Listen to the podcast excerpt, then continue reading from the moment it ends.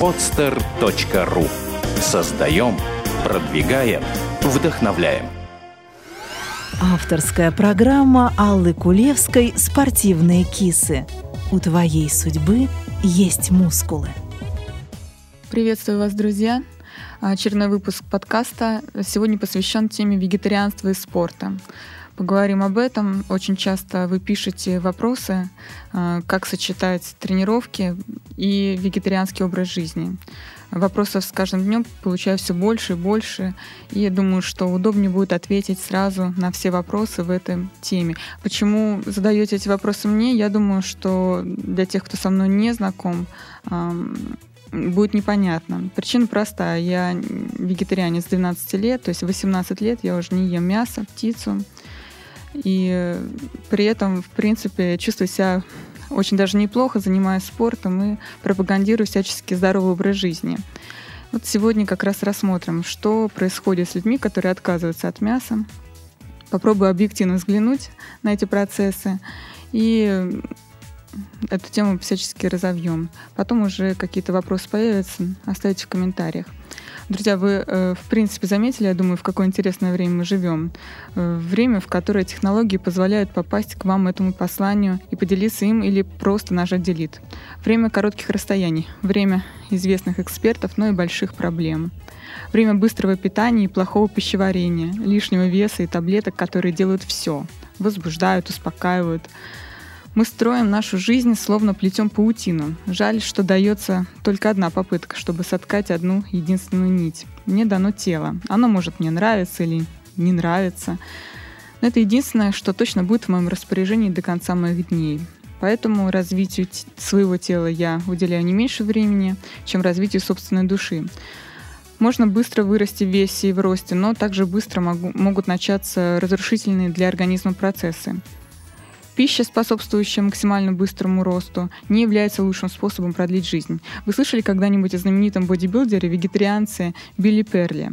Его жизнеописание заслуживает отдельного рассказа, но не отклоняясь от главной темы, сообщу основное. На пике своей спортивной карьеры а, в 1971 году, когда Билл в последний раз выиграл титул Мистер Юниверс, он весил 109 килограмм имел объем бицепса 53 сантиметра. Ему исполнился тогда 41 год. Он являлся убежденным вегетарианцем. Конечно, это все очень индивидуально. Кому-то вегетарианство подходит, кому-то нет, кому-то без разницы, а кому-то категорически противопоказано. Давайте э, поговорим о том все-таки, какая же связь между тем, что мы едим, и продолжительностью жизни. Если отвечать на этот вопрос глобально, то можно привести пример модели факторной обусловленности здоровья, предоставленной Всемирной организацией здравоохранения. Вот научно доказано, что генетические факторы влияют на наше здоровье на 15-20% всего. Факторы окружающей среды на 20-25%. А служба здравоохранения, даже если она на высоком уровне, всего лишь на 8-10%. А образ жизни людей сюда относятся и питание, и физическая активность на целых 50-55%. Что касается питания, то одним из самых вредных его составляющих является холестерин, который извне мы получаем с продуктами животного происхождения. Да, холестерин нам нужен, но э, важна и мера. Повышенное содержание холестерина – фактор риска сердечно-сосудистых заболеваний, по которым Россия занимает, между прочим, одно из первых мест, в том числе и по смертности. Если в США и Европе профилактические мероприятия привели к тому, что смертность от э, э, сердечно-сосудистых заболеваний снизилась за 20 лет в 2-3 раза, ну, если не врут они, конечно, то в России смертность от сердечно-сосудистых заболеваний с каждым годом увеличивается. К примеру, во всем мире признана польза средиземноморского питания. Сочетание овощей, зелени, фруктов, хлеба, бобовых, морепродуктов, оливкового масла. Жители Средиземноморья имеют довольно низкий процент сердечно-сосудистых заболеваний. Хотя единого мнения и единые сравнительные характеристики продолжительности жизни вегетарианцев и невегетарианцев нет. Но есть доказательства более низкой смертности вегетарианцев от сердечно-сосудистых и онкологических заболеваний. Как вы думаете, может ли вегетарианская пища обеспечить необходимое для поддержания жизни и сил количество белков? Я думаю, вполне может. Если раньше врачи были категоричны в этом вопросе и сомневались в белковой полноценности вегетарианской пищи, то в настоящее время мнения меняются. Вот исследование Американской ассоциации диетологов и такой уважаемой организации, как Американский колледж спортивной медицины, показали, что при э, разнообразном и сбалансированном питании все аминокислоты, составляющие белка, могут поставляться источниками растительного происхождения. Ну, растительные белки, конечно, хуже усваиваются, но тем не менее, грамотное планирование рациона с акцентом на бобы, орехи, семена и цельное зерно помогает сбалансировать поступление белков даже для спортсменов. В народе бытует мнение, что именно мясо есть источник силы и энергии человека – а на одной тарелке щавелевого супа и порции морковного салатика далеко не уедешь. Ну, с другой стороны, кто из нас не задумывался, почему лошади или бизоны кушают только травку? Вон они какие сильные. Агитировать брать пример с выше названных животных я не стану. К тому же вегетарианство — это добровольный выбор любого человека, и причины для такого решения должны быть очень весомые. Ну, попробуем разобраться, как стать чемпионом, если вы решили покончить с мясом и колбасой. Конечно, если шутить, то с колбасой желательно покончить не только вегетарианцам. Ну, а если серьезно, то отвечать на этот вопрос можно долго, вплоть до нескольких личных консультаций. В первую очередь, питание должно быть сбалансировано по количеству калорий, микроэлементов, витаминов, белков, жиров и углеводов. А поступают они и с животными источниками или с растительными, это уже не так важно. Так как научные исследования не привели к убедительным выводам о том, что спортсмены, вегетарианцы страдают от недостатка вышеперечисленного, можно смело встраиваться в их ряды. Ну, я так считаю.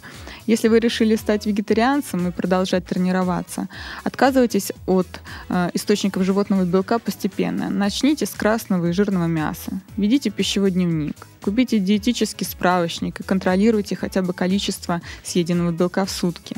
Если вы тренируетесь на выносливость, количество белка должно быть не менее 1,2 грамма до 1,4 грамма на килограмм массы тела. Если вы занимаетесь силовыми тренировками, количество белка должно быть не менее 1,4 грамма до 1,8 грамма на килограмм массы тела. Хорошим подспорьем может служить спортивное питание, но выбирать надо качественные и проверенные продукты. Я бы сказала, спортивное питание – это наше все. Кстати, есть еще одна группа вегетарианцев, которые едят только растительную пищу. Этим товарищам, если они решат заняться спортом и расписать себе соответствующую диету, придется, конечно, труднее всего. Называют такие люди себя натуропаты или веганы, и даже яйца с молоком, равно как и остальные продукты животного происхождения, у них под строгим запретом. Для данных спортсменов я бы отметила несколько моментов – многие медицинские ассоциации не рекомендуют вегетарианство детям. И э, если нас слушают занимающиеся спортом, я бы попросила их повременить с резкими ограничениями в питании. Это касается молодежи. Второй важный момент – это, конечно же, адекватное употребление белка. Для того, чтобы поступали все аминокислоты, их источники должны быть как можно более разнообразными. В этом и заключается проблема вегетарианства, ну, веганства в особенности. Причем не нужно их сознательно компоновать в одном приеме пищи. Действительно, достаточно просто разнообразить э, употребляемые продукты. Ну, конечно, на практике это очень сложно сделать. По факту получается, что не получается, друзья. Помимо общеизвестных высокобелковых продуктов, не забывайте про авокадо, спаржу, овес, арахис, кукурузу, пшеничные отруби. Если вы веган и не приемлете витаминные добавки, делайте акцент в питании на сезонные овощи и фрукты, особенно местного происхождения – также одним из э, основных моментов является достаточное потребление калорий. Я уже говорила об этом.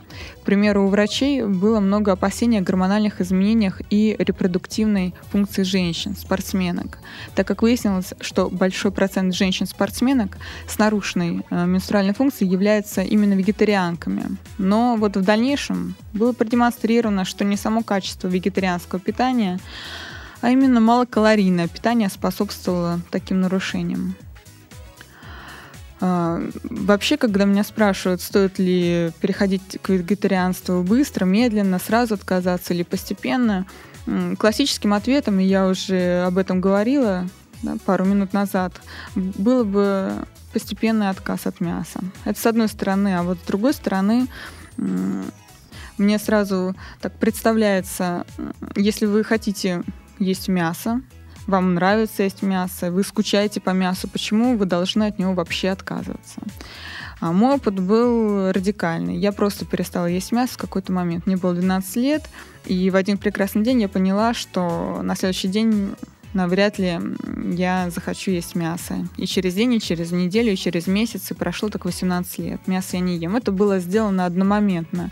Но это моя история. А, о постепенном отказе мяса, да, от, от мяса, да, конечно, все нужно делать эволюционно, а не революционно, а, постепенно. Но имеет ли это смысл, я не знаю. Зачем вам отказываться от мяса? Посудите сами, если вы хотите его есть, зачем вам отказываться, а, испытывать какой-то стресс, сокращать его количество, надеясь, что когда-нибудь вы перестанете, в принципе, его употреблять. Оно вам нравится, ну что поделать, ешьте мясо.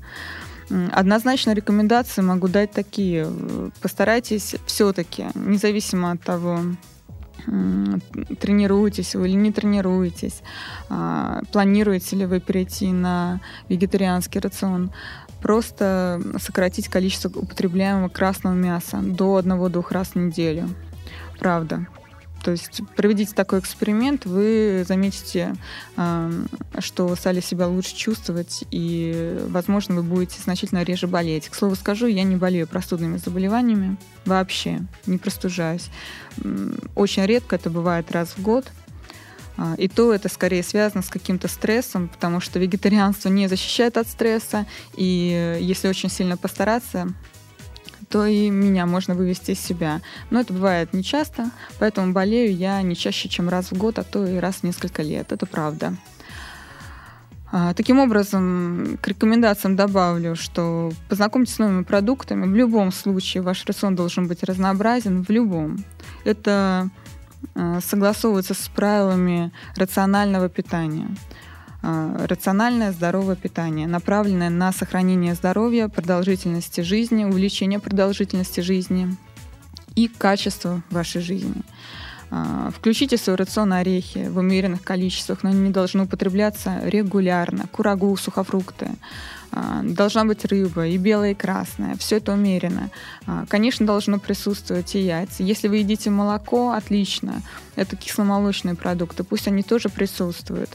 Таким образом, у вас получится э, достаточно разнообразный рацион. Вы не будете испытывать э, голод от того, что сегодня вы не поели мясо. У вас достаточно альтернативы. Может быть, вы они не знаете, то в следующий раз, когда пойдете в магазин за продуктами, просто повнимательнее осмотритесь. Больше всего меня удивляет и улыбает, когда меня спрашивают, ты не ешь мясо, а что ты ешь? По сути, перечислить количество мясных продуктов, да, их разнообразие очень ну, просто. Ну, 10 я назову. Может быть, я не со всеми знакома, но их, правда, немного. Ну что там, свинина, говядина, баранина и так далее. Вот мы перечислили количество видов животных, которые у нас представлены убитыми в магазинах, оно невелико. Зато разнообразие овощей, а, злаковых культур, орехов значительно превышает предлагаемый в магазинах э, животный товар, да, животный ассортимент. Вот, поэтому нет проблем, что съесть. А, главное как-то фантазию, наверное, свою подключить и подобрать то, что вам больше всего нравится по вкусу.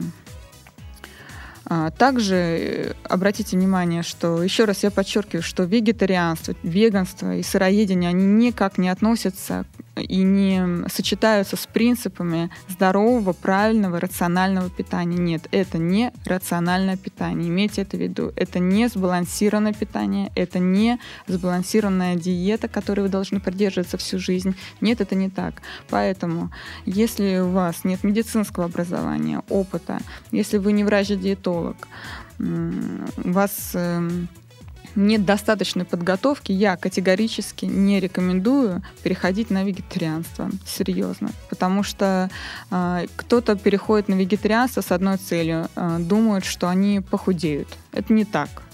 Э, совершенно не обязательно, что вы похудеете. Вы можете легко набрать вес и наберете его по очень некрасивому принципу. У вас будут, эм, будет недостаточно мышечной массы, да, сухой скелетной мышечной массы, но будет много жира. Наберете жира. Откуда? Ну, из тех же самых орехов. А поможет вам в этом огромное количество съеденных сладких фруктов, возможно, каких-то каш и так далее. То есть все это прекрасно будет работать на то, чтобы вы набрали вес. похудеть будет сложно.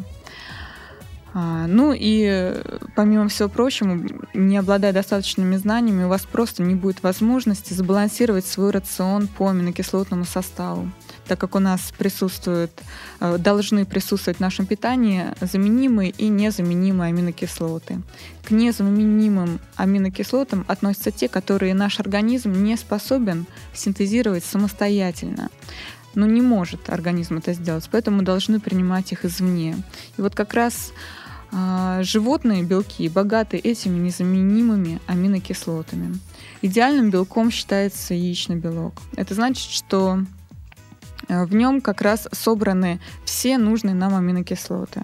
Все остальные белки частично э, уступают. Один белок э, лимитирован по одной аминокислоте, другой по другой и так далее. Ну, продукт я имею в виду. Ну, например, э, орехи э, лимитированы по метионину, незаменимая аминокислота. Пшеница по лизину, тоже незаменимая аминокислота. То есть нужно эти моменты учитывать, если вы переходите на вегетарианство. Как вы это будете делать, я не знаю. Потому что большинство э, клиентов, которые попадают ко мне, э, становятся вегетарианцами стихийно, спонтанно, не разобравшись. У большинства есть противопоказания. Противопоказания могут быть заболевания желудочно-кишечного тракта и 12-перстной кишки, обострение гастрита и так далее. Да масса всего. Есть показания к вегетарианской диете, но это, она носит временный характер. Поэтому вот такой радикальный отказ от мяса, ну, это лучше 10 раз подумать. И даже подумав 10 раз, не принимать это решение. Опять-таки, из своего э, опыта могу... Вот я сделала вывод за эти 18 лет, которые, которые я являюсь вегетарианцем, а, точно могу сказать, что я заметила, что есть люди более приспособленные, более, а, как сказать, более подготовленные к вегетарианству. Может быть, это даже в их природе. Мне кажется, я один из этих людей, который э, безболезненно в 12 лет перешел на растительную пищу ну, пре преобладает, вернее, растительная пища еще какое-то время, там, или там раз в месяц, или раз в несколько месяцев я могу съесть. Может быть, и яйцо, там, или омлет, или не откажусь от рыбы, но это будет там не чаще раз в месяц, а то и реже. Вот, поэтому люди, которые всю жизнь ели мясо и любят это, это дело, я думаю, как раз не относятся к категории людей, которым вегетарианство показано, и не стоит себя насиловать. Вот это, ну, как бы основная мысль, которую я хотела довести для тех, кто все, все еще раздумывает. Давайте попробуем просто ваш рацион сбалансировать. Я вам в этом помогу, всегда можете обратиться. Это, в общем-то, моя профессиональная деятельность как тренера, консультация по питанию. Вообще до сих пор не только люди без медицинского образования, но и врачи порой считают, что вегетарианство — это чудачество. Кстати, эм, в каких-то странах вегетарианство признано заболеванием, психическим отклонением, и таких людей вообще пытаются лечить эм, не знаю, наверное, это из-за нехватки информации, а может из-за того, что все нестандартное воспринимаются с опаской. Не знаю. У меня, собу... у, меня у самой есть опыт тренировок и ведения спортсменов-вегетарианцев, причем трое из них это мужчины, один из них э, строгий веган, чувствует себя прекрасно. А, фитнес э, у них носит оздоровительный характер, то есть это не спорт великих достижений, но, тем не менее, ребята выглядят замечательно. А, у тех, у кого была задача набора мышечной массы, эта задача прекрасно решается. И никто из них не планирует, насколько я знаю, возвращаться к к приему мясных продуктов да, или курицы. Рыбу они не исключали, но тем не менее едят ее достаточно редко. Подчеркну, что э, в таких ситуациях э, основное подспорье это спортивное питание. Я не отказываюсь от спортивного питания. Я э, в том числе и я употребляю спортивное питание, в частности, незаменимые аминокислоты. Вернее, в комплексе я принимаю аминокислоты. Да, я делаю это ежедневно, потому что это единственный способ сбалансировать э, питание по аминокислотному составу, в частности, по поступлению с пищи незаменимых аминокислот. А, точно могу сказать, что изучение питания людей с ожирением и сердечно-сосудистыми заболеваниями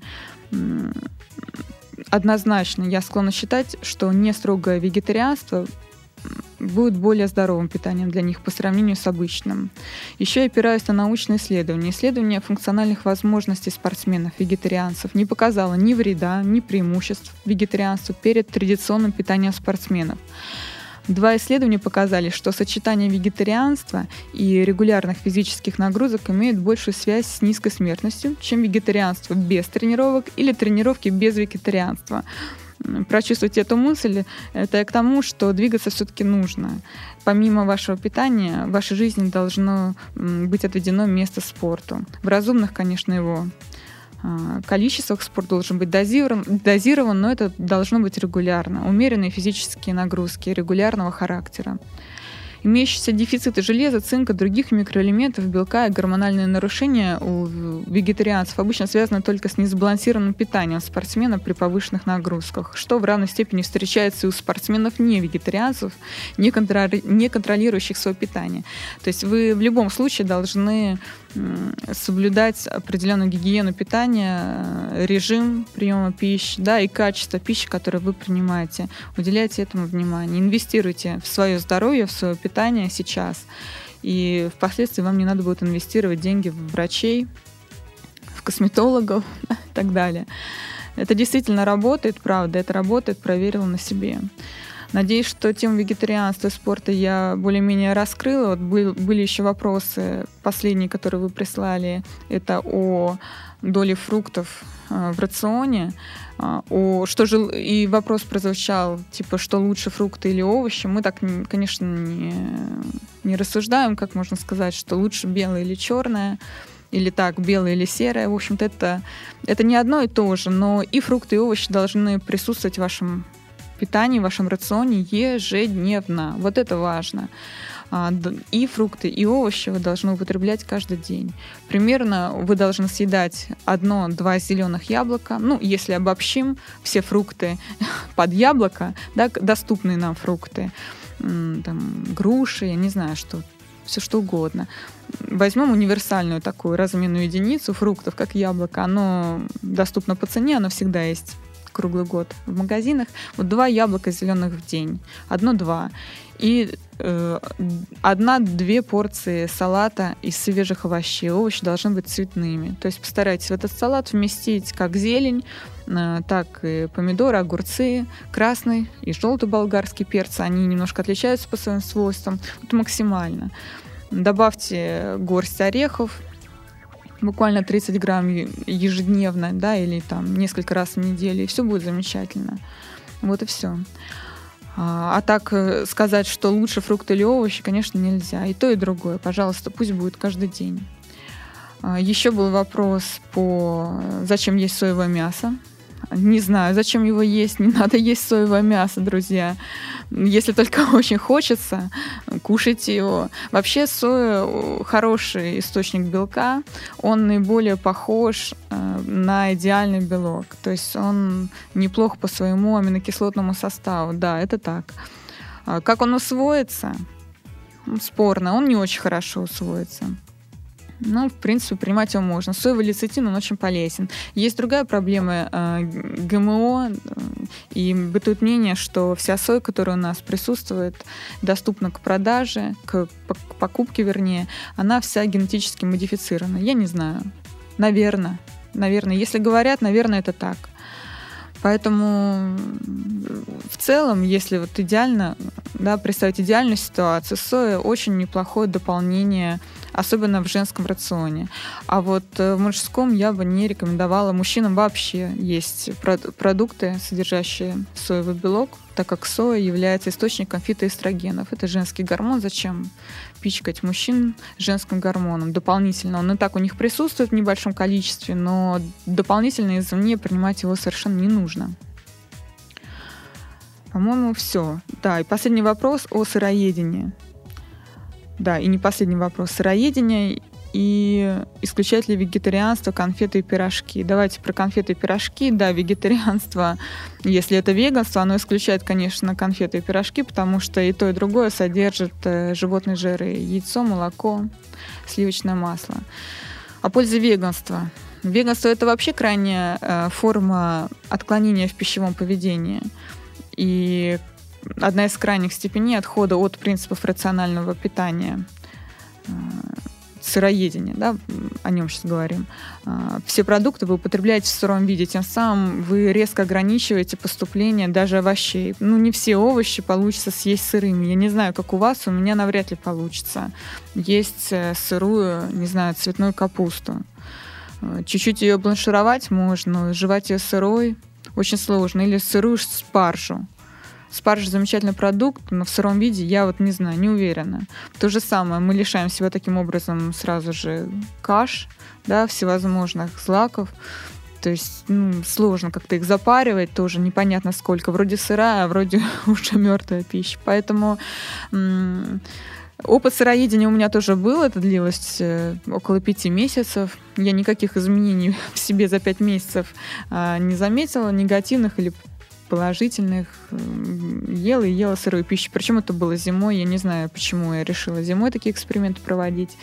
Однозначно противопоказания, опять-таки, у людей Э, заболеваниями желудочно-кишечного тракта и 12-перстной кишки. Также, если у вас есть проблемы с печенью, желчево... с желчевыводящими путями, это тоже все может спровоцировать э, эту проблему, обострить ее, так как э, сырая пища, она биологически очень активна, если ваш организм всю жизнь ел, был при... приучен к другим продуктам, то переход на сырую пищу, ну, это будет таким стрессом, и, возможно, организм судорожно начнет чистится. С одной стороны, это хорошо, а с другой стороны, это плохо, потому что вы к этой чистке явно не готовы. То есть можно уехать в больницу с осложнениями.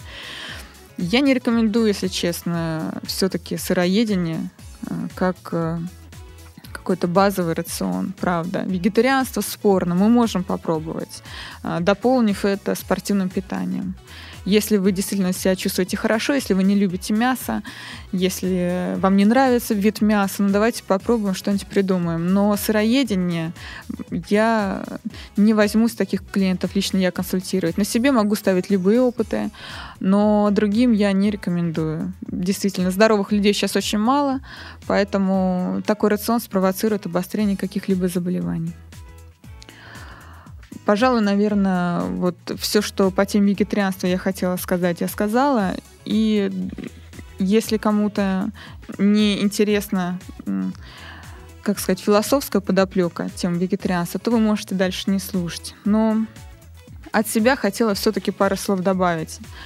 А, нет сомнений, что существуют разные представления о мире, в котором мы живем и о еде, которая должна быть на наших тарелках. Вопрос употребления в пищу животных задевает самые чувствительные струны, которые глубоко резонируют с нашей личностью, с нашими воспоминаниями, желаниями и ценностями.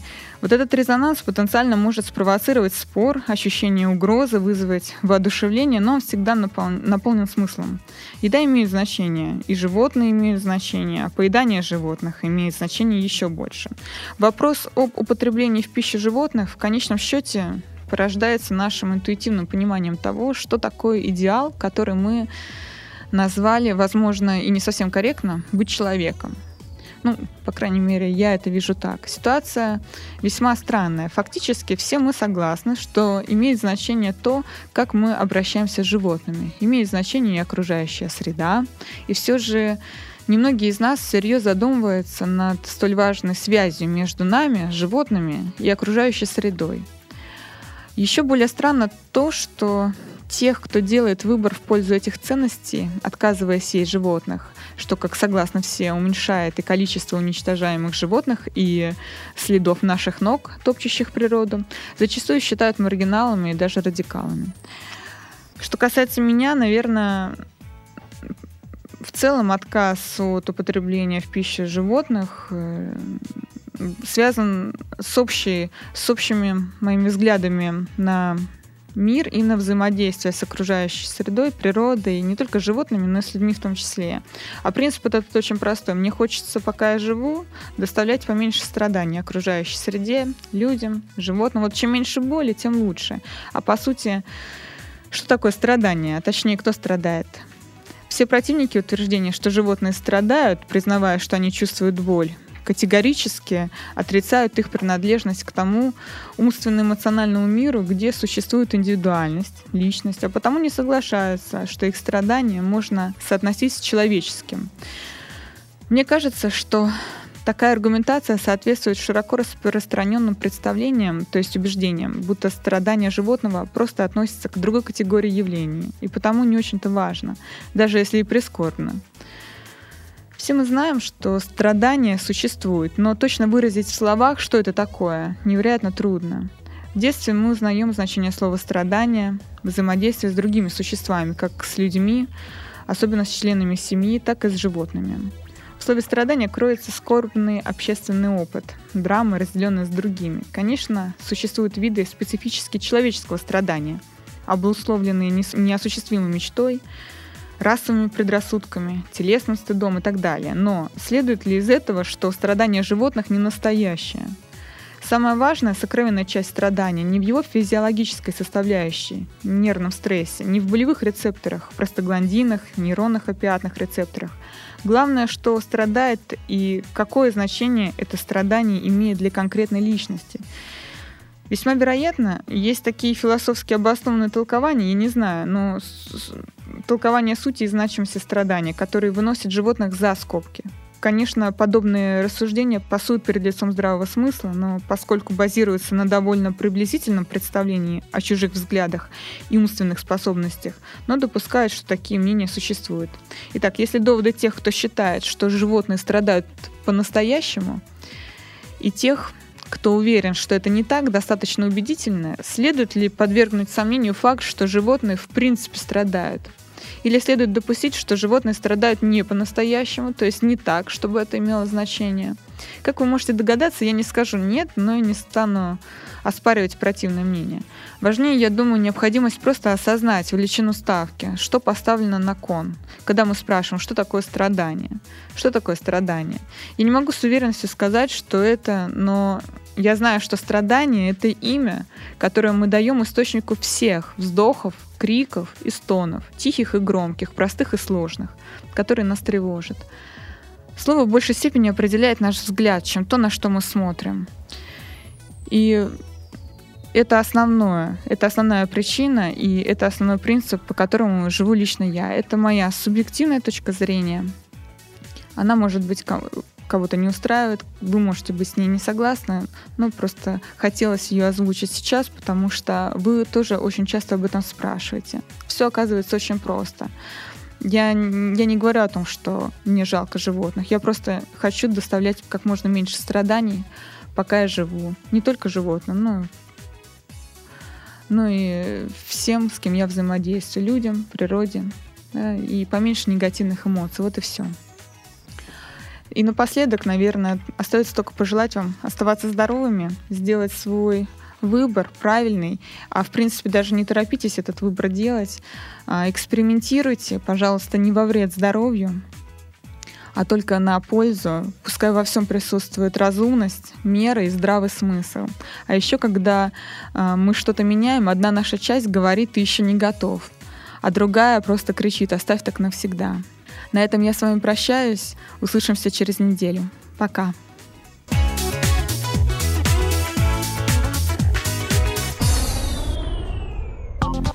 Сделано на podster.ru Скачать другие выпуски подкаста вы можете на podster.ru